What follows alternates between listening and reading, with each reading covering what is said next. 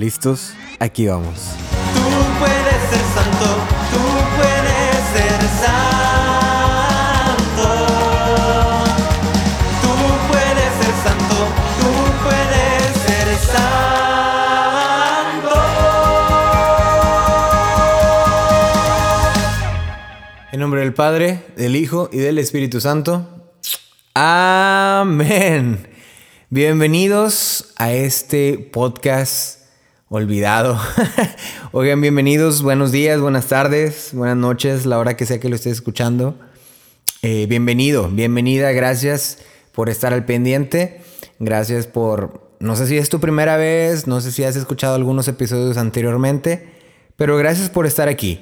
Este episodio es muy, muy especial y lo verán al, al- al final del, del episodio porque tengo dos, dos, bueno, dos noticias. No sé si son sorpresas o no, pero sí son noticias. Pero bueno, antes de seguir con todo, pues quiero como comunicarles un poco qué ha pasado. Tengo dos meses eh, que dejé las redes sociales. No es por la cuaresma, porque la cuaresma todavía no empieza. Eh, simplemente decidí como tener mi propio exilio. o no sé, no- o sea, decidí de alejarme de las redes sociales. En mi, pues en mi vida privada o en, en mi manera, en mi perspectiva, me habían estado afectando un poco, ¿no? Eh, tanto en mis inseguridades, en mi productividad, en muchas cosas, ¿no? Y dije, ¿sabes qué? Ya, ya es suficiente, ¿no? Aparte me estresaba, bueno, un, un sinfín de cosas. Entonces, borré las aplicaciones. Si ustedes ven, ahí, ahí todavía están mis perfiles y todo. Y ahí van a seguir, me imagino, por mucho tiempo. Pero borré las aplicaciones y no pretendo, pues, abrirlas o volver hasta un tiempo indefinido. La verdad es que no sé. Eh, pero bueno, esa es una. Por si te estabas preguntando qué pasó con Jorge, dónde está Jorge, bueno, eso es lo que pasó. Aquí sigo, todo está muy bien, bendito sea Dios, tengo todavía mi trabajo. Vivo en la ciudad de Denton, Texas, trabajo en la parroquia de la Inmaculada Concepción como eh, coordinador de jóvenes, de adolescentes más bien. Eh, una de las razones por las que quise hacer es- este episodio es porque es el episodio número 60. Y, pues nada más tenía 59 y como que me da un poco también de toque este, no terminarlo en 60, ¿no? Entonces, eh, pues nada, y aparte el, señor me había estado presentando unas, lo que le llama San Ignacio, mociones, ¿no? Como algunas ahí eh, ideas, inspiraciones de un tema muy, muy bueno.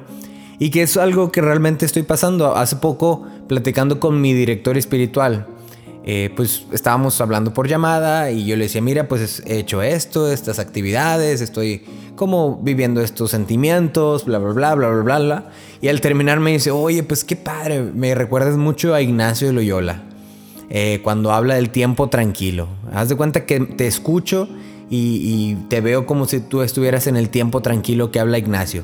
Y yo, ¿de qué estás hablando? Y dice, sí, los ejercicios espirituales, acuérdate que Ignacio habla del tiempo tranquilo. Y la verdad es que yo desconocía esto o, cuando viví los ej- ejercicios no me acordaba o no puse atención. Entonces, pues fui, agarré mi libro de mis ejercicios, me puse a buscar, puse a buscar también en el internet y me di cuenta de, de que Ignacio habla de tres tiempos. eh, tres tiempos en los que uno puede tomar decisiones, ¿no? Y, y habla de este tiempo tranquilo.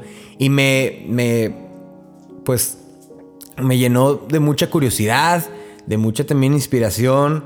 eh, no sé, me intrigó mucho este tema y, dije, creo que puedo compartirles un poco de esto a la gente que todavía está aquí escuchando, ¿no? Eh, a comparación de los demás episodios, pues este episodio no lo voy a compartir en mis redes sociales, no lo voy a mandar por WhatsApp. eh, lo dejaré de cuenta que quien todavía esté por acá, quien le llegue la notificación de que aquí he subido un podcast, bueno, pues ánimo, escúchenlo. Bueno, sin más preámbulo, porque ya llevamos mucho tiempo de, presentación. Un pequeño disclaimer. Tengo mi perrita Smiley aquí conmigo grabando. Entonces, si escuchan muchos ruidos, es porque no se queda quieta.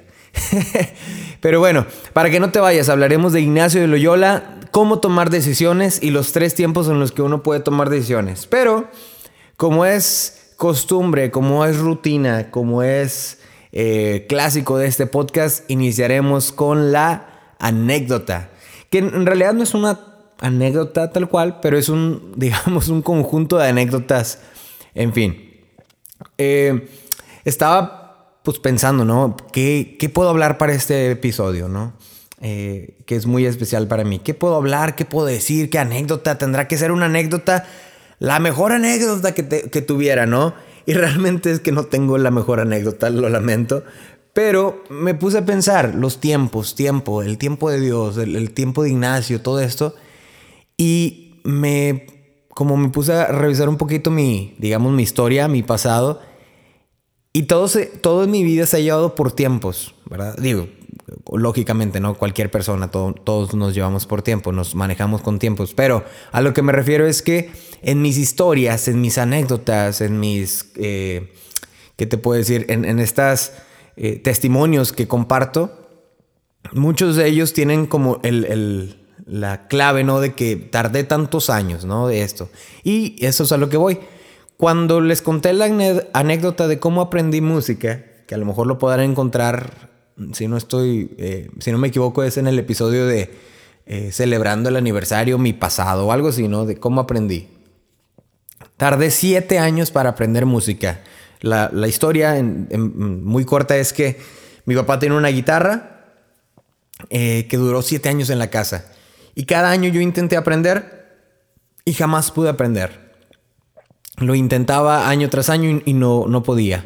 Hasta que un año, un noviembre del 2011, tomé la guitarra y empecé y aprendí mis primeros acordes, el círculo y luego aprendí el piano y para los cuatro o cinco meses ya me habían asignado de coordinador del coro y de ahí hasta entonces pues no he, no he parado, ¿no? Eh, la música ha sido algo eh, trascendental en mi, en mi historia, ¿no? Pero para llegar a ese momento tardé siete años, desde que mi papá compró la guitarra y que yo lo intenté.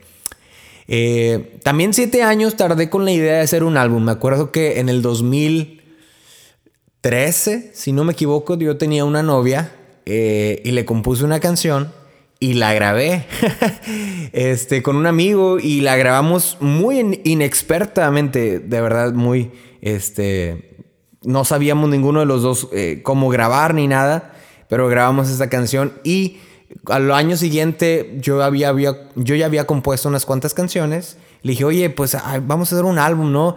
Y por varios años también intenté grabar un álbum. Tengo un amigo muy bueno, Axel.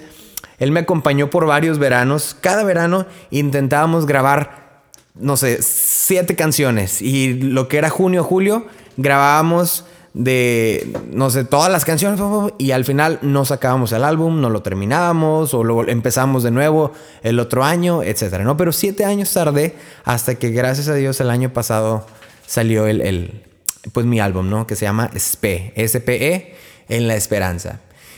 Dos años para entrar a la universidad. Cuando me gradué de la preparatoria, pues estaba esperando lo que fue la, la residencia americana y la ciudadanía, entonces me quedo dos años sin estudiar. Y eso me retrasó pues mi generación, ¿no? Etcétera, ¿no? Cinco años para terminar la universidad, siete años para cortar el cordón umbilical. Y platico esto porque me acuerdo que en el 2014 el padre Eduardo, con el que compartí uno de estos podcasts, el del silencio, me decía, Jorge, tienes que aprender a cortar el cordón umbilical con, pues, con tu ciudad, con tu familia, con tus tus amigos, tus, no sé, lo, lo que, a lo que estás apegado, ¿no? Y aunque yo viví en Monterrey, Corpus Christi, han visto que me le he pasado de, de, lugar en lugar, hasta ahora que llegué a Denton dije, ay caray, eh, supe más o menos cómo era a lo que se refería el padre Eduardo, ¿no? Eh, 15 años para comprarme mi propio carro. Eh, y digo 15 años porque aprendí a manejar cuando tenía, ¿qué será? 13 años, 14 años. Eh, tengo 28, bueno, más o menos, son 15, 14, 15 años. Y el año pasado, no, el 2020, perdón, me compré mi, mi, camioneta, ¿no? Entonces, por ahí, entre 14 y 15 años, tardé para comprarme mi primer carro por mí mismo, ¿no? Que no fue de que me lo dio mi papá o un tío o lo que fuera, ¿no? Sino yo que con mi dinero me lo compré. Y entonces, pues en, en, en, esta recapitulación me he dado cuenta que, que mi vida se ha llevado de, de, en base a esperar, a esperar, a esperar. Siete años para la música, siete años para el álbum, dos la universidad, etcétera, ¿no? Se ha llevado en tiempos. Mi vida se ha administrado en tiempos, ¿no? Eh, que ahora que lo veo digo, wow, siete años para aprender música, siete con un álbum no puede ser. Pero en ese momento no, no lo sentía, o a lo mejor sí lo sentía, pero jamás pensé que serían siete años, ¿no? O quince los que fueran. Este. Entonces, pues nada, o sea, como vamos a platicar de lo que es el tiempo de Dios y los tiempos para tomar decisiones, pues quise platicarles ese pequeño eh, como historia o introducción. Ahora, vamos ya a lo que es la, palabra edición y poco, poco a poco eh, entrar en ese tema. ¿Qué es la palabra o qué significa la palabra edición? Y a mí saben que ya me, me gusta mucho buscar la etimología de las palabras, ¿no? ¿no? No solamente decir, ah, pues me imagino que es esto, no. La palabra decisión viene del latín decisio y significa opción escogida ante todas las posibilidades. Y eso está bien interesante. Eh, sus componentes léxicos son el prefijo de, que significa alejamiento o privación, de arriba abajo, caedare, cortar, talar, matar y el sufijo sion, acción, efecto. Entonces, de una manera es como privarme, cortar, decidir, eh, a decidir, cortar, privar, eh, ¿qué pudiera ser? Eh, someter, comprometerme, o sea, opción escogida ante todas las posibilidades y ya, o sea, decido esto y me comprometo y ahí queda, ¿no? Dios nos ha dado la libertad de tomar decisiones, la libertad de escoger y el privilegio de ser libres. Hace poco platicaba con, una amiga y me decía, yo le entrego todo a Dios y dejo que Dios haga lo que Él quiera, ¿no? este, y así yo no me preocupo por tomar las decisiones, no me preocupo por nada. le digo, no, pues es que no, no es así. O sea, Dios nos ha regalado este, este bello don de, del libre albedrío. Es, un, es, un, don que Dios nos ha dado, que nos diferencia. Eh, Dios nos los ha dado a nosotros y Él mismo lo respeta. Respeta nuestro, nuestra libertad, nuestro libre, libre albedrío. Y en este libre albedrío, Él confía y espera que nosotros pues tomemos las decisiones correctas. Obviamente Él tiene el poderío de todo lo que existe en ese mundo y Él, él gobierna, pero a final de cuentas Él no puede traspasar nuestra libertad. Es, algo que nos enseña, ¿no?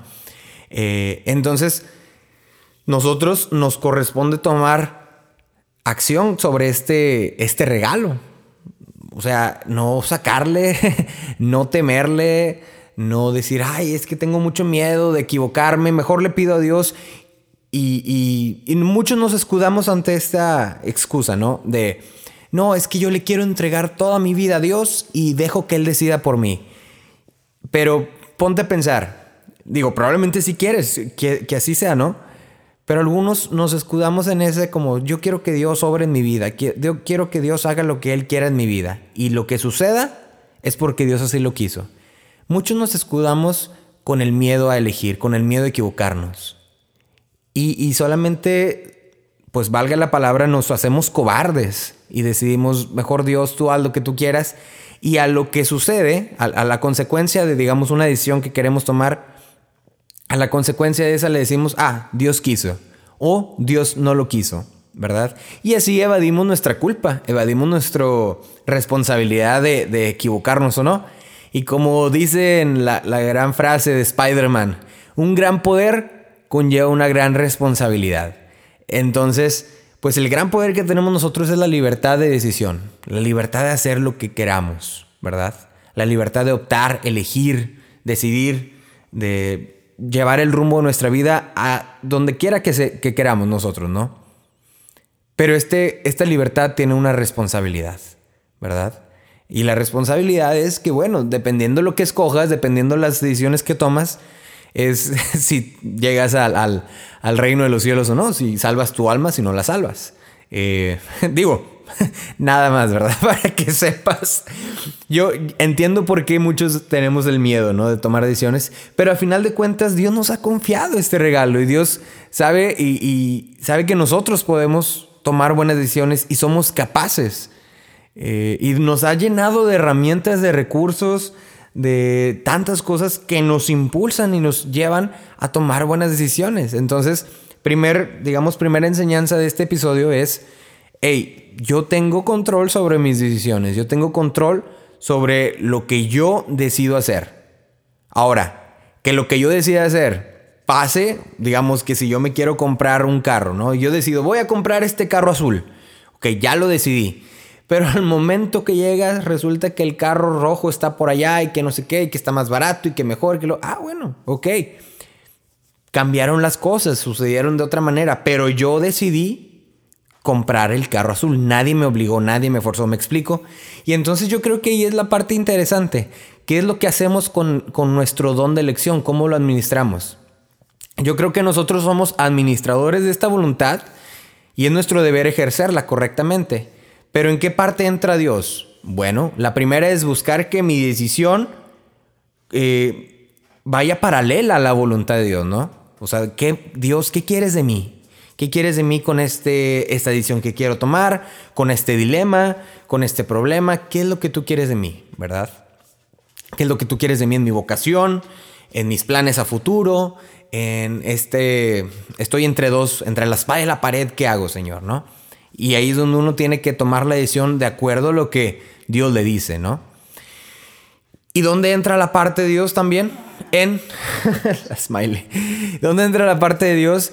En el despojo del resultado. Decir, ok, Señor, yo decido esto. Y esto es lo que yo quiero. Y esto es lo que yo creo que me beneficia. Y te lo entrego. Te entrego mi decisión.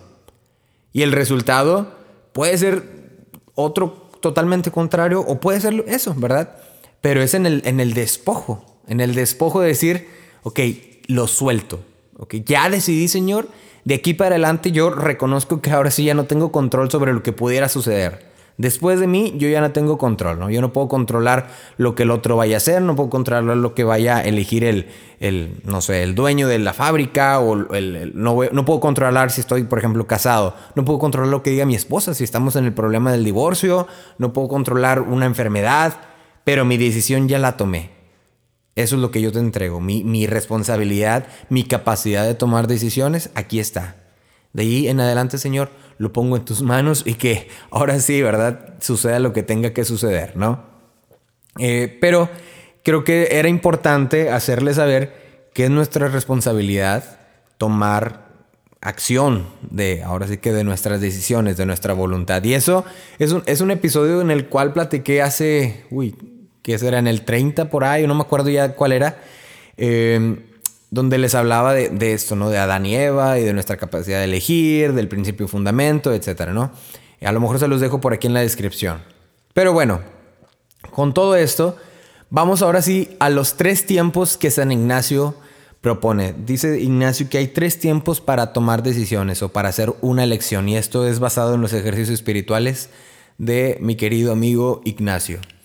Dice que hay tres tiempos. El primer tiempo, y eh, cito a Ignacio, Dice, el primer tiempo es cuando Dios nuestro Señor así mueve y atrae la voluntad que sin dubitar ni, por, ni poder dubitar, o sea, dudar, la tal ánima devota sigue a, a, lo que es mostrado, así como San Pablo y San Mateo lo hicieron en seguir a Cristo nuestro Señor.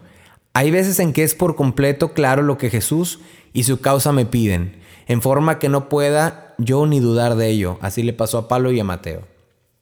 Dice Ignacio que este primer tiempo en el que uno puede tomar decisiones es cuando el Señor mueve y atrae su voluntad hacia ti, que sin dudar ni poder dudar, el, el ánima, el alma, este, sigue a lo que se le mostró. Así como San Pablo o como Mateo. San Pablo, acuérdense que eh, Jesús se le apareció, Saulo, Saulo, ¿por qué me persigues? Mateo, ven, ¿verdad? Este, entonces, digamos que el primer tiempo es, un regalo, es una gracia de Dios. En este tiempo de, o digamos en, estas, en esos tres tiempos de elecciones, ¿verdad?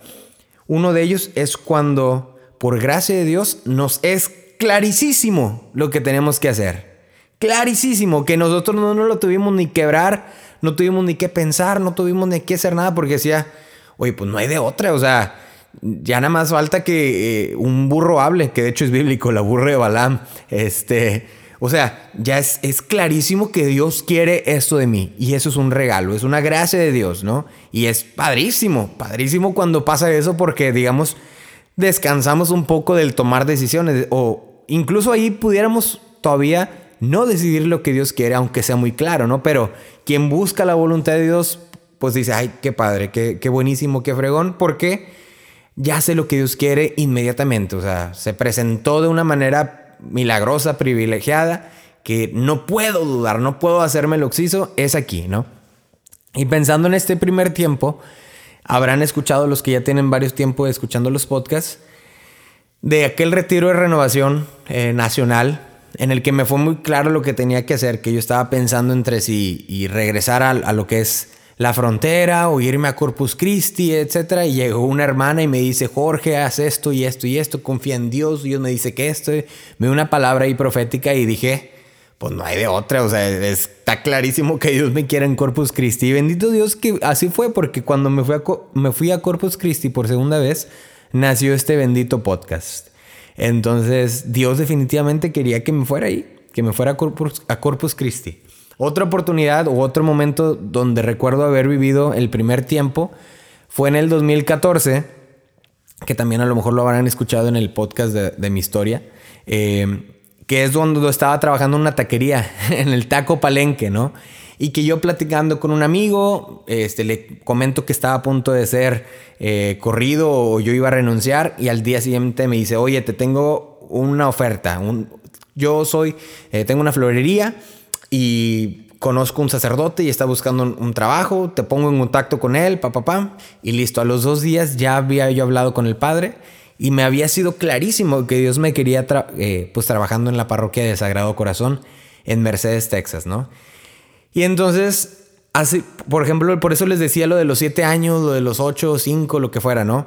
Hay momentos en mi vida donde he vivido el primer tiempo y ha sido un descanso, ha sido una gracia, ha sido un, regalo de Dios, ¿no? Porque Dios me dice, oye Jorge, quiero que vayas, que vayas y hagas esto. Jorge, quiero que... Em, se me presenta clarísimo que, como dice San Ignacio, sin dubitar ni poder dubitar, sin dudar ni poder dudar, eh, mi alma sigue a lo que se me fue mostrado, ¿no? Entonces es el primer tiempo, esa es la primera manera en la que pudiéramos decidir las cosas, ¿no? Por gracia de Dios, por regalo, se nos presenta clarísimo lo que Él quiere. Segundo tiempo. El segundo tiempo, eh, dice San Ignacio, es cuando se toma asaz claridad y conocimiento por experiencia de consolaciones y desolaciones. Y por, experiencia de discreción de varios espíritus. A veces eso mismo se me puede ir haciendo bastante claro poco a poco a través de lo que me va pasando y de lo que voy viviendo y sintiendo por dentro cuando todo ello va señalando un mismo camino para seguir a Jesús y trabajar por su causa. El segundo tiempo es algo similar al primero, pero en este caso no me es muy clarísimo a primera instancia. Eh, acuérdense, estos son los tres tiempos para tomar decisiones, ¿no? Dice San Ignacio que solo existen tres tiempos en el que el hombre puede tomar una decisión. La primera, ya lo dijimos, es cuando por gracia de Dios se nos es muy claro. Este segundo tiempo toma ahora sí que la redundancia un poquito más de tiempo, ¿no? Pero es gradual. Yo creo que esa es la palabra, es gradual. Vamos en base a nuestro pasado, a nuestra experiencia, a nuestra eh, claridad de ver. Dios se me ha mostrado de esta manera, Dios me ha hablado aquí. Dios me ha llevado aquí, Dios me ha hecho esto, y Dios me ha dicho estas palabras. Me he sentido así cuando me ha pasado esto con Dios, me he sentido así cuando me he sentido, eh, cuando he sido tentado por el demonio, lo que sea, ¿no? en, como una recopilación de emociones, de eh, consolaciones y desolaciones, uno va discerniendo, ah, entonces yo creo que esto que me está pasando en ese momento es lo que Dios quiere, en base como a tu historial, ¿no? Es como checar, digamos, un, tu, pasado y hacer un, un, recuento, ¿no? De acciones, de historias, esto, ah, ok pues se parece mucho a aquello que me pasó alguna vez, se parece mucho a aquello que, eh, no sé, cuando estaba en la universidad y que tenía esta novia o cuando quería cambiar de carrera, lo que fuera, ¿no? Entonces es como una pequeña evaluación de mi vida y, en base a eso decir, ok, Dios quiere que me vaya este, no sé, que decida esta, esta, que tome esta elección, perdón. Y aquí pues tengo también dos, dos historias. La, la primera eh, fue pues reciente, ¿no? Ahora que llegué a Denton, Texas, eh, fue muy, muy curioso porque yo había aplicado ya 37 trabajos en todo Texas, trabajos de, de, diócesis, ¿no? De, de, parroquias, de escuelas, etcétera, ¿no? Y había tenido muchas entrevistas, había tenido este, varias ofertas ¿no? de trabajo, incluso uno, un, un campamento me quería, quería que me fuera de misionero por todo un año. Este, y de pronto me, hablan de esta parroquia y me hacen una entrevista. Al principio digo, ay, no creo que voy a aceptar ese trabajo, no me, no me llama la atención. Aparte que se habían equivocado, me, me, habían puesto para coordinador de niños, de catecismo de niños, ¿no? Y yo buscaba una, una posición más juvenil. Entonces tomé la entrevista con mucho respeto y ya. Me hablan a las, a las dos semanas o tres semanas y me dicen, oye, te queremos ofrecer el trabajo de coordinador de eh, catecismo para niños. Y realmente es muy, muy buen trabajo, ¿no? Tanto como el salario, las prestaciones, el seguro, todo, todo, todo. Es muy buen trabajo. Es un trabajo que jamás se me había presentado ni ofrecido.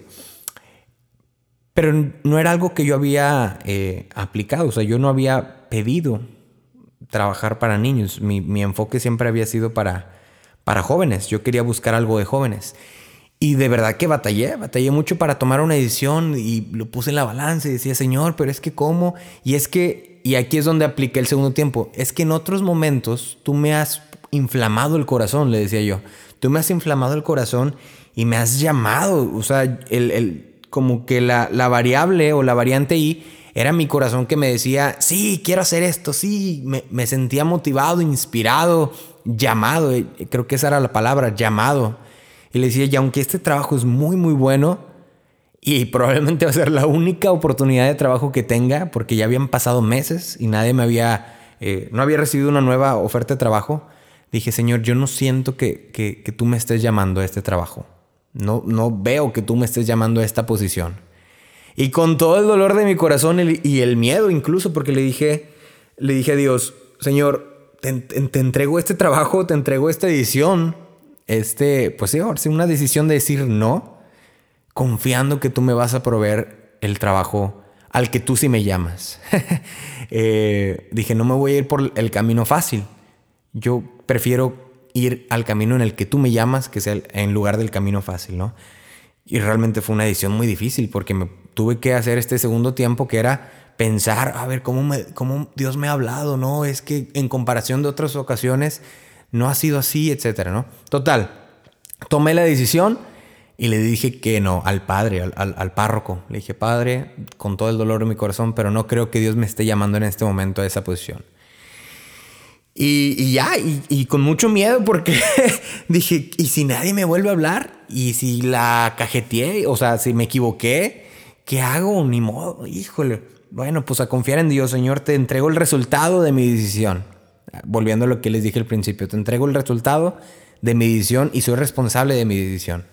Pues tres semanas después me vuelven a hablar eh, la directora de, la escuela en la que trabajaba y me dice, Jorge, felicidades por tu nuevo trabajo. Y yo, Ay, ¿de qué me está hablando?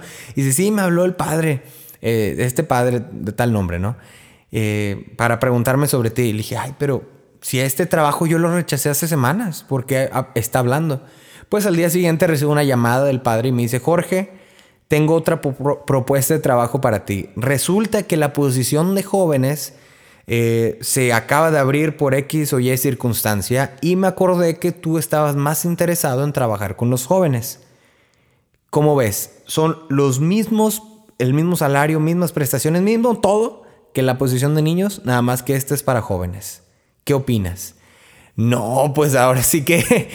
eh, le dije, padre, deme un, un, un rato, deme un día para contestarle. Ok, claro que sí. Hablé con unos amigos, hablé con eh, mis, pues sí, con mis guías espirituales, ¿no? Y recuerdo que una persona que me dice, Jorge, estás como la burra de Balaam. Es un, un pasaje la, de la, Sagrada Escritura, ¿no? Este, que la, ya no me acuerdo muy bien cómo iba, pero que total, la persona que iba montada en, en el burro este fue tan terco en ir a cierta dirección que hasta en un punto la burra se volteó, lo tumbó. Él dijo, ¿qué no estás viendo? ¿No estás escuchando? Que, no sé, Dios te quiere a este otro lado, eh, digamos, digamos, parafraseando la, escritura, ¿no? Y entonces dije, ay, pues es cierto, Dios me quiere aquí, ¿verdad? Eh, y al siguiente día o en esa misma tarde les, le hablé, le dije, Padre, acepto la oportunidad. Y a los pocos días, semanas, me mudé Y bueno, llegué un julio, un 3 de julio del 2011, de 2011 de 2021. Y pues ya en este próximo julio cumpliré un año que se ha pasado tan rápido. Y no tienen la idea de, la, de cómo eh, me he sentido realizado en varias partes de mi vida, varios aspectos. Eh, ha sido una bendición estar aquí, totalmente. Ha sido un, una gracia de Dios. He vivido tantas cosas muy bonitas, muy padres. Conocido gente extraordinaria, excepcional. Eh, y definitivamente fue una entrada, una, una nueva etapa de mi vida. Entonces, pero bueno, todo esto, para llegar a ese momento tuve que tomar la decisión basado en el segundo tiempo de Ignacio, ¿no? De decir, ok, en mi historia, en mi pasado, ¿cómo me ha hablado Dios? ¿Cómo se ha manifestado? Ok, bueno, yo creo que Dios quiere esto de mi vida, ¿no? Entonces, como un pequeño resumen, el segundo tiempo es hacer como una recopilación de experiencia de consolaciones y desolaciones en mi vida, ¿no? Y a través de eso se va haciendo claro poco a poco, que a final de cuentas también es gracia de Dios, ¿no? Porque eh, la claridad nos va viniendo de Dios y, en este caso, pues sí, o sea, salió la segunda oportunidad del mismo Padre, que de hecho una de las razones por la cual acepté fue por la humildad del Padre, de que Él mismo fue el que me habló y me decía, Jorge, esto y otro. Y de hecho, algo, perdón, larga historia, pero eh, estaba también pendiente porque me acababan de ofrecer un trabajo dos días antes de, ese trabajo, ¿no? Eh, aquí cerca de Denton. Y entonces también estaba como que ahí en la, en la, en la disyuntiva de qué hacer o no. Eh, pero al final decidí aquí, ¿no? Entonces, bueno, ese es el segundo tiempo. Otra vez, recapitulación, recapitulación. El primer tiempo es claridad total de Dios, ¿no? Dios te dice, hey, aquí te quiero, aquí te vas, vámonos. Y segundo tiempo es cuando en base a nuestra experiencia, a nuestro historial, vamos decidiendo que yo creo que Dios me quiere aquí, ¿verdad? O lo que vamos viviendo en ese momento, ¿no? Yo siento que Dios me mueve, yo siento que Dios me llama, me trae, etcétera, ¿no? El tercer tiempo es el que me decía mi amigo. Dice Ignacio, el tercer tiempo es tranquilo, considerando primero para qué es nacido el hombre, es a saber, para alabar a Dios nuestro Señor y salvar su alma. Y esto deseando elige por medio una vida o estado dentro de los límites de la iglesia, para que sea ayudado en servicio de su Señor y salvación de su alma. ¿No, Ignacio? Hablas bien hablas bien difícil. Pero el punto de esto es, dice Ignacio, pues en el tercer tiempo es un tiempo muy tranquilo donde no hay consolaciones, no hay desolaciones, no hay una claridad total de Dios, o sea, que te esté moviendo, que te esté inflamando el corazón, que te esté presentando todo eh, de una manera clarísima. No, es un tiempo muy tranquilo. Y en este tercer tiempo es, es, pensar para qué, cuál es mi, mi propósito en esta vida. Y en base a ese propósito de mi vida es tomar decisiones. Bueno, mis decisiones serán en base a lo que Dios me ha llamado para alabarlo, para alabarlo y para salvar mi alma, ¿no? Para servirle. Es lo que dicen en el principio y fundamento, ¿no? Y en este tercer tiempo, como es un poco más complejo, es un tiempo tranquilo donde uno no es como, digamos, ayudado por estas mociones, por estas consolaciones, desolaciones, por esta gracia, claridad de Dios, Ahora que uno tiene que valerse de su propio razonamiento y de su propio, digamos, pues echarle ganas en el discernimiento, ¿no? Entonces, eh, hay dos modos en este, tiempo, en este tercer tiempo, en el tiempo tranquilo, que es el que me decía mi amigo, hay dos modos de tomar decisiones. Y una es, eh, primer modo, para que, para que no te me confundas, es el primer modo. Primer modo, modo tiene seis puntos. Y ya se me está haciendo un poco extenso este episodio, pero no pasa nada. En el primer modo son seis puntos. El primer punto es poner, dice Ignacio, proponerse delante la cosa sobre la que quiero hacer una elección. Como por ejemplo tomar o dejar oficio o beneficio, ¿no? Es, es decir, ok, tengo que tener la claridad sobre lo que quiero decidir. Delante de mí, ¿qué es lo que quiero decir? No sé, si este, dos trabajos, dos oportunidades de trabajo o la mudanza a alguna otra ciudad o no sé, que digo, ya entrando en materia fuerte, ¿no? Que tengo una novia, pero a lo mejor me quiero ir al seminario o a lo mejor, no sé, no quiero, quiero terminar con la novia o no sé, muchísimas, quiero cambiar de carrera, etcétera, ¿no? Poner en la balanza, poner frente a mí en la mesa la materia sobre la que quiero tomar una decisión. Dice el segundo punto de este primer eh, método, de este primer modo. Es menester, es digamos obligación nuestra o responsabilidad, tener por objeto el fin para el que he sido creado, que es para alabar a Dios, salvar mi alma y además de esto hallarme indiferente sin alguna afección desordenada, de manera que no esté más inclinado ni aficionado a tomar la cosa propuesta o dejarla. Eh, sino que me halle fiel en la, eh, como en la balanza para seguir aquello que sintiere, sintiere ser más para gloria y alabanza de Dios nuestro Señor. O sea, que al momento de presentar esta, digamos, este dilema, es decir, ok, no me voy a, no voy a hacer una decisión como injusta.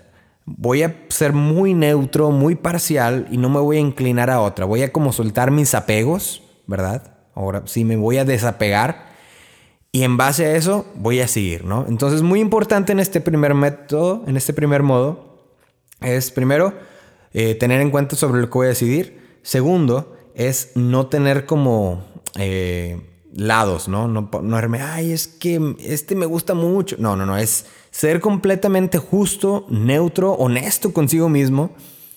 Y sobre todo, que lo que me mueva es buscar la voluntad de Dios, eh, cumplir el propósito por el cual he sido creado. Tercer punto, dice, pedir a Dios nuestro Señor que quiera mover mi voluntad y hacerme sentir internamente lo que yo debo hacer acerca de la cosa propuesta. O sea, aquí es como también un poquito de pedirle ayuda a Dios y decirle, Señor, eh, pues no he recibido consolaciones, no he recibido desolaciones, no he recibido movimiento en mi espíritu, pistas, ¿verdad? Entonces te pido que me muevas, que me ayudes a, internamente a decidir sobre lo que tú me quieres, eh, sobre lo que tú quieres para mi vida, ¿no? Es como pedirle, Señor, llévame al primer tiempo, ¿no? Dame la claridad, ¿no? Que a lo mejor este tercer tiempo en algunas ocasiones se puede convertir así, ¿verdad? Pero volviendo a lo que dije al principio, es nuestra responsabilidad tomar decisiones y eh, adoptar esta capacidad de, razonar en nuestras decisiones. Cuarto punto, y aquí es el punto clave del primer método, es considerar razonando cuántas ventajas o provechos se me siguen con tener el oficio o beneficio propuesto para la sola alabanza de Dios nuestro Señor, o por el contrario, considerar asimismo las desventajas y peligros que hay en el tener mirar las ventajas y provechos en no tener y ver por el contrario las desventajas y peligros en el mismo no tener. Ay, Ignacio, sigues hablando muy difícil, pero te lo pongo facilísimo. Es hacer una lista de pros y contras. Es lo que dice Ignacio en este cuarto punto, es hacer una lista de pros y contras de cada opción. Digamos que te quieres, eh, estás entre dos carreras universitarias o estás entre dos ciudades a las que te quieres mudar por futuro laboral. Bueno, primer carrera, digamos, arquitectura. Ok, voy a poner todos los pros de, entrar a la arquitectura y todos los contras. Y volviendo al punto, al segundo punto, es hallarme, hallándome indiferente, ¿no? No de que, ay, es que aquí está mi amiguito. No, no, no, no. Es ser bien, bien justo, bien honesto, eh, nada balanceado sobre uno u otro, ¿no? Este, y igual, digamos, eh, mi segunda carrera a lo mejor medicina, ok, todos los pros y todos los contras. Eso es lo que, lo que dice en el cuarto punto, considerar razonando hacer una lista de pros y contras de ambas opciones. El quinto punto de este primer método es, después de que así he considerado y razonado viendo los pros y contras sobre la cosa propuesta, propuesta, mirar a dónde se inclina más la razón y así se debe tomar la determinación sobre la cosa propuesta según el peso de la razón y no el atractivo sensible. ¿Escuchaste eso? Según el peso de la razón y no el atractivo sensible. O sea, en base a lo que estoy viendo, con mi razonamiento, con mi capacidad y mi libertad de, pues ahora sí que, eh, a diferencia de los animales, con mi capacidad, capacidad de razonar, ¿cuál de estas dos opciones es la más razonable de tomar? Y obviamente, primero, volviendo al, primer punto, ¿no? En base a salvar mi alma, en base a que me lleve a, mi santidad, ¿no? A ser santo. ¿Cuál de estas dos opciones me lleva más a eso, ¿no? Siendo razonable. Y no dejarme llevar por las emociones, por el sentido, ay, es que en esta ciudad iba a estar mi familia o en esta, no sé, lo que fuera, ¿no? En esta carrera me iba a ayudar a esto, que lo otro, papá, papá, papá, etcétera, ¿no? O sea, no dejarse llevar por las emociones, por el sentimentalismo, sino por la razón. Y es algo muy interesante que dice Ignacio, ¿no? Eh, dejar los apegos y, y, en base a la razón, ¿cuál de las dos es la más lógica o la, la más razonable de tomar una decisión? Y el sexto punto de este primer eh, modo, de este primer método es, hecha esa elección o deliberación, la persona que la ha hecho debe ir con mucha diligencia a la oración delante de Dios y ofrecerle esta elección para que su divina majestad la quiera recibir y confirmar si es su mayor servicio y alabanza. ¿Escuchaste eso otra vez? Dice, habiendo hecho este trabajo de razonamiento, de discernimiento, de elección, ahora sí, lo llevo y lo pongo frente a Dios, frente a su divina majestad, dice Ignacio, y lo ofrezco. Señor, te ofrezco esta decisión que tuve, esta decisión que tomé, y si tú quieres darme una confirmación, es, es, es para ti, Señor, para tu alabanza, ¿verdad? Pero yo ya tomé una decisión. ¿Ok? Es lo que dice en este sexto punto, ¿no? Habiendo hecho la elección, la persona debe ir con mucha diligencia a la oración delante de Dios y ofrecerle esa elección. Señor, te ofrezco que ya elegí la carrera, te ofrezco que ya elegí entrar al monasterio, te ofrezco que ya este, me voy a mudar, te ofrezco que ya tomé este trabajo, te ofrezco que no sé, lo que fuera, no, me voy a casar con esta persona. Te lo ofrezco. Y si tú, Señor, me quieres dar una confirmación de esta decisión que he tomado, es para tu gloria y para tu alabanza, ¿no? Es como la cereza en el pastel, ¿no? Entonces, resumen, ese es el primer método, el primer modo de Ignacio en el tiempo tranquilo, otra vez cuando no hay consolaciones, desolaciones, cuando no hay, digamos, ayudaditas de Dios.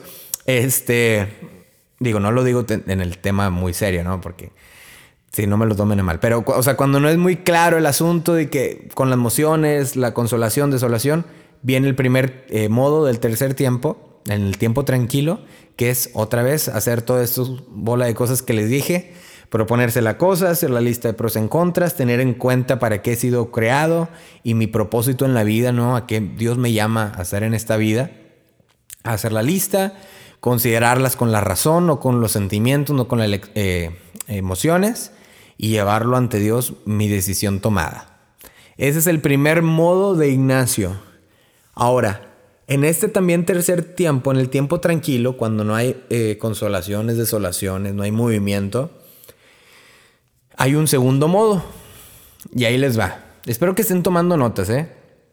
El segundo modo, la primera regla es, la, es que aquel amor que me mueve y me hace elegir tal cosa descienda de arriba del amor de Dios, de forma que el que elige sienta primero en sí que aquel amor mayor o menor que tiene la cosa que elige es solo por su creador y Señor.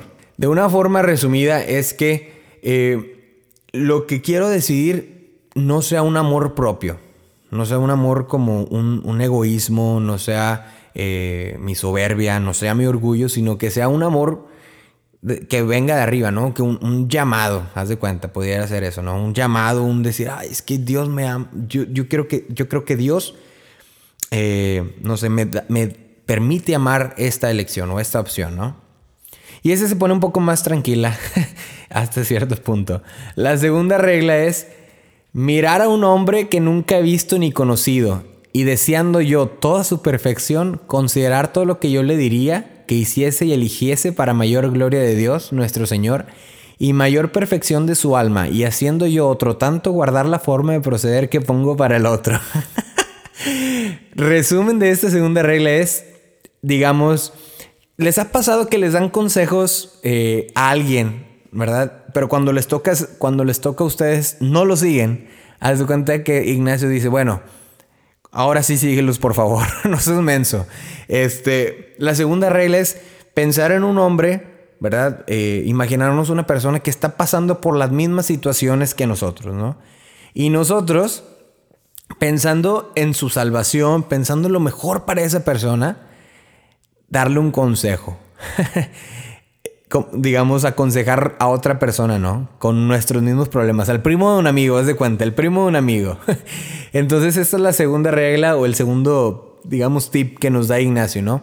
Considerar a un hombre que nunca he visto ni conocido y deseando su perfección, eh, decirle lo que hiciese o eligiese para mayor gloria de Dios. Darle un consejo, ¿no? Eh, ahora sí, digamos, aconsejarte o aconsejar a esta otra persona, ¿no? Y en base a ese consejo decir, ay, caray, pues resulta que es lo que es lo que tengo que hacer. A veces nos sale más fácil aconsejar y, gobernar sobre la vida de otras personas, ¿no? Ay, me es más fácil decirle a mis amigos los que, lo que tienen que hacer que lo que yo tengo que hacer, ¿no? Entonces, como ponernos en ese truco, ¿no? De pensar que es mi amigo el que está pasando por el problema y le voy a aconsejar todo. Y, ay, Dios santo, a lo mejor en el momento en el que lo aconsejé, me di cuenta que había estado omitiendo estas palabras, estas contemplaciones, lo que fuera, ¿no? La tercera regla, Ignacio se pone intenso y dice, como si estuviese en el momento de la muerte, considerar la forma de proceder y la norma que entonces querría haber tenido en el modo de la presente elección, y rigiéndome por esa norma he de tomar mi determinación. O sea, pensar en el momento que estoy a punto de morir y decir cómo eh, hubiera sido mi vida si, si hubiera elegido esta opción. O la opción B, ¿no? Si estuviera a punto de morir, ¿cómo hubiera querido que fuera mi vida? No, pues yo creo que hubiera querido que mi vida fuera con esto. Ok, pues ahí está, ¿no? Es una otra manera como de suscitar estas eh, claridad, ¿no? De, al tomar decisiones, ¿no? Pensar en el punto de mi muerte, en el punto de mi último día, ¿no? Es decir, estoy a punto de morir, ¿cómo hubiera querido que fuera mi vida? ok, decido esto, decido la carrera de lo que fuera, ¿no? O la ciudad o el trabajo, lo que fuese, ¿no? La cuarta regla y última regla de este segundo modo es mirando y considerando cómo me hallaré en el día del juicio. Pensar cómo querría entonces haber deliberado acerca de la cosa presente y la forma de proceder que entonces querría haber tenido. Ahora para que entonces me halle con entero placer y gozo. Digamos, esta cuarta regla es verme en el día del juicio y cómo Dios me va a, pues ahora sí que a juzgar, ¿no? Me va a decir, oye Jorge, pues decidiste esta opción, ¿por qué la decidiste? No viste que no era para tu salvación, no viste que era para el otro, esto, el otro, ¿no? Entonces, estas últimas dos reglas se ponen ya muy catastróficas, pero yo creo que a, pues sí, son medidas que se requieren, se tienen que tomar cuando la, la situación lo amerita, ¿no? Cuando de plano estamos para el perro y no sabemos ni qué decidir bueno, pensar en el momento de nuestra muerte y qué hubiera, qué elegiría en ese momento eh, o qué hubiera querido haber elegido. O la cuarta, pensar en el momento del juicio, ¿no? Este, y, cómo me va a juzgar Dios al momento de, que ya esté en el purgatorio o en el, en el, juicio y Dios me diga, ¿por qué tomaste esto? ¿Por qué decidiste esto en tu vida? Lo que fuese, ¿no? Nota, tomad las reglas anteriores para mi salvación y mi tranquilidad haré mi elección y oblación a Dios nuestro Señor. O sea, se, ah, conforme al sexto punto del primer modo. O sea, que igual, estos dos, estos dos modos eh, nos propone Ignacio que debemos tomarlos en conforme a nuestra salvación y tranquilidad eterna, ¿no? Y una vez tomada la elección, hacer nuestra entrega a Dios, soltarlo, suéltalo, suéltalo, ya no controles lo que sigue, ¿no? Eh, suéltalo y, ahora sí que deja a Dios ser Dios, ¿no? Eh, pues esos son los tiempos, los tiempos de elección, dice Ignacio. El primer tiempo, que es cuando, sin dudar, sin, cuando seríamos demasiado ciegos para no hacer lo que Dios quiere, ¿no? Decir, ay Dios santo, se me está presentando de una manera tan clara que me estás, este, no sé, quedando, me, me está cegando, Señor. Esto es claro, es lo que tú quieres. El primer tiempo de, de Dios. El segundo tiempo es tomar un poco de introspección a mi vida y decir, ok, Dios me ha hablado en el pasado de esta manera, Dios me ha llevado por esos rumbos, Dios me ha movido, me ha hecho sentir estas cosas, yo creo que va por aquí. Y el tercer tiempo es el tiempo tranquilo, cuando no hay emociones, consolaciones, desolaciones, uno va tranquilamente. Está en un momento realmente muy tranquilo, ¿no? No hay tormentas, no, el, agua no está este, alterada. Uno simplemente va, sigue viviendo su vida y no está mal, no está mal vivir, vivir en el tiempo tranquilo. Eh, incluso yo creo que es muy bueno también porque nos ayuda a ejercer nuestra capacidad de tomar decisiones en base a estos dos modos que nos dice Ignacio. Y bueno, tomando en cuenta lo que dice Ignacio sobre los tiempos y las maneras de tomar decisiones, yo he tomado una decisión. La decisión, y esa es una de las la primera noticia o la primera sorpresa, la decisión es que eh, voy doy por culminado este, este podcast. Este, no solo este episodio, sino este show, o lo que tú quieres llamar, este canal de podcast. Eh, decido terminarlo. Eh, por ahora. No sé si en algún, algunos años, algunos meses, a lo mejor Dios me habla y me dice, Jorge, quiero que hagas esto. Ok, pues si es. Si volvemos al primer tiempo donde Dios me dice claramente que quiere hacer algo de mí, excelente, Señor. Así lo fue, Así lo fue cuando inicié. Cuando inicié el podcast estaba en un primer tiempo. Eh, me fue muy claro que Dios quería que hiciera este podcast y lo vi clarísimo, ¿no? Y así le seguí por dos años, pero últimamente ya no, eh, ya no siento el llamado. Últimamente ya no veo el, el, plan de Dios donde me dice, Jorge, quiero que sigas con este podcast. Eh, eh, y está bien, está bien. Yo no sé si a lo mejor tú estás enojada o enojado o estás este, triste, lo que fuera.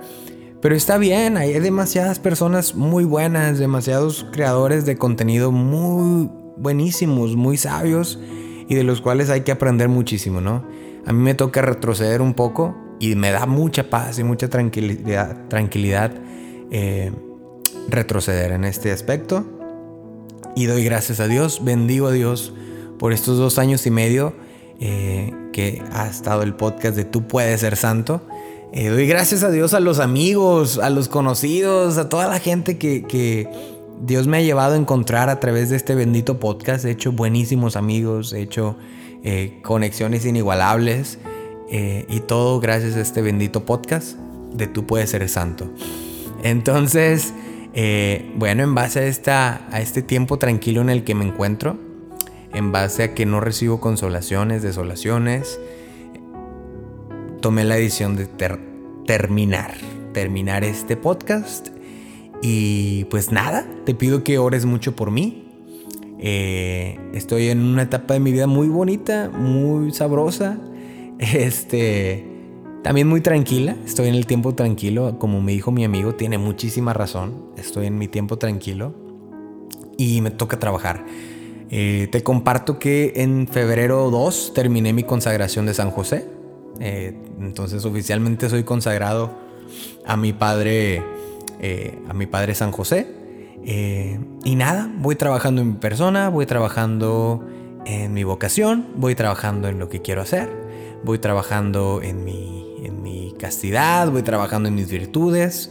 Eh, pues nada, eso es, eso es todo. Eh, les quiero compartir dos cosas antes de terminar este podcast. El primero es una carta que hice hace, ¿qué será? El, año pasado cuando mi amigo Chuy, el padre Chuy, se iba a ordenar sacerdote. Y me acuerdo que estábamos en, en, en la cocina de la rectoría de la parroquia y platicamos, ¿no? Él platicaba de lo que pudo haber pasado si no hubiera decidido irse al, seminario, si no hubiera decidido optar por el, sacerdocio, ¿no? Y me platicaba muchísimas cosas, ¿no? Yo también le platicaba algunas cosas que estaba pasando. Y dijo, ahorita vengo, ya me voy a bañar para irme a ordenar sacerdote, ¿no? Para que me ordenen sacerdote. Y yo, ok, entonces eh, en ese momento me llegó una inspiración muy, muy bonita este, y me puse a escribir. Normalmente escribo canciones cuando, cuando, cuando tengo muchas emociones, cuando tengo muchos sentimientos, escribo canciones. Eh, pero en este momento escribí una carta y te quiero compartir esta carta.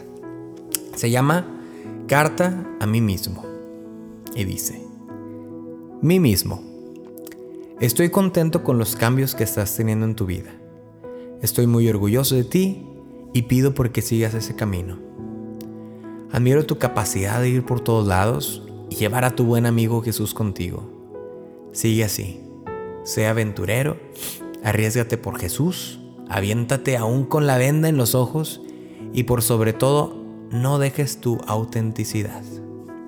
En ocasiones quisiera que en algún momento dejaras de esperar tanto, de ser tan soñador, de vivir en tus propias fantasías y de pensar que Dios tomará un rol en tus cuentos creados.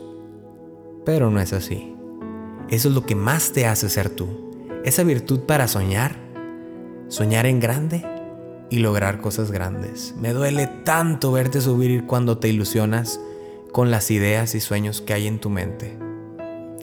Veo cuando tu estómago se, se revuelve por miedo a un día lanzarte corriendo hacia tus sueños y descubrir que al llegar no hay nada y después nada y al final nada.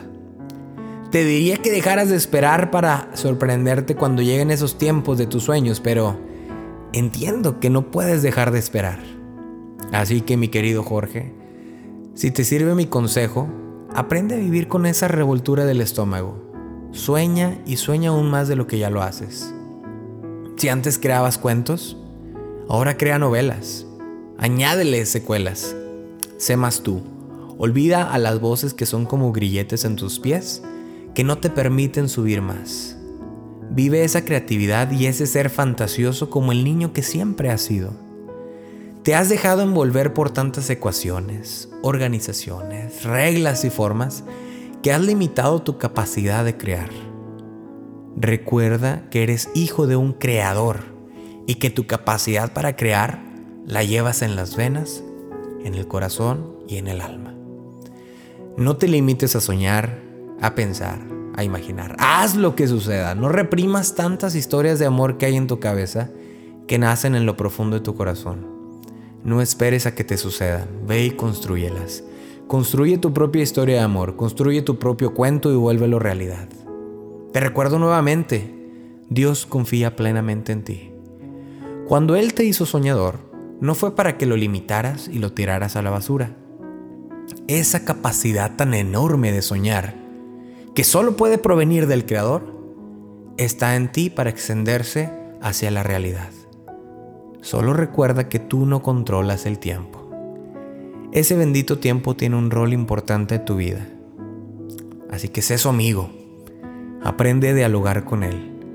Cuando sepas convivir con el hermano tiempo y entenderlo, lograrás cosas maravillosas. Por último, abre tu corazón no lo endurezcas. Ábrelo, ábrelo más y síguelo abriendo. Ese será tu motor durante todo este camino. Con mucho cariño y con muchas mariposas en la panza, tu yo que te ama tanto. Y bueno, para terminar este podcast, eh, este episodio y en general todo, les quiero eh, compartir una de mis oraciones cantadas, una de mis tantas peticiones y plegarias que he hecho y que he convertido en música. Eh, pues nada, se las quiero compartir con mucho cariño, esperando que todo lo que ha pasado, todo lo que hemos vivido, todo lo que hemos platicado, las anécdotas, los chistes, los chistes que no dan risa, las historias de santos, todo siempre haya servido para mayor gloria de Dios. Y les comparto con mucho cariño esta oración que se llama el tiempo de Dios.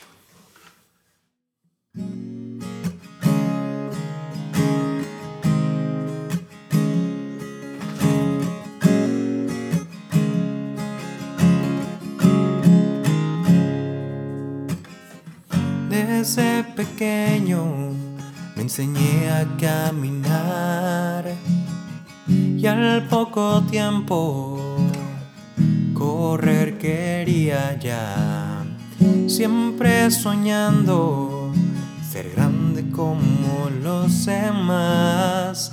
Tiempo ha pasado y el niño aquel no ha dejado de soñar.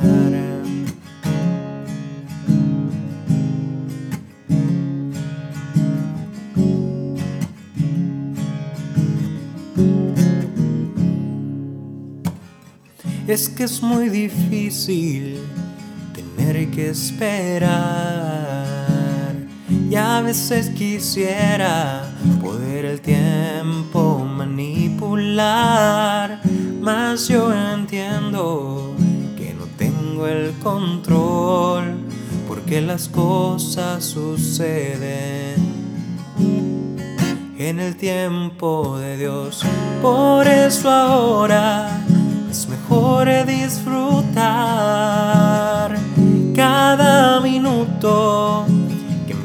se nos da, agradeciendo por quien a tu lado hoy está, sabiendo que del tiempo de Dios se encargará.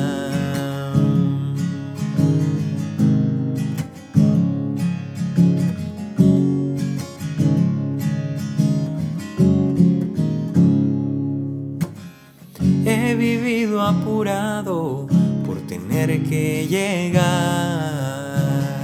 a un momento en mi vida donde aún no me ha tocado estar y no hay manera que lo pueda apresurar porque el hermano tiempo en manos de Dios está.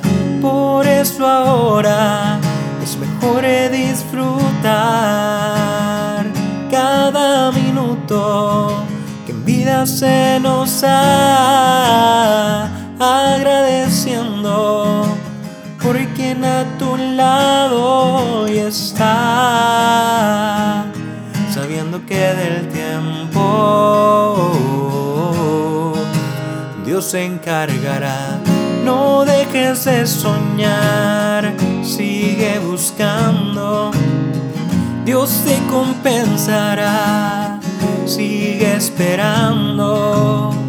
Confía en Él, ya verás que todo saldrá bien. Uh, oh, oh, oh.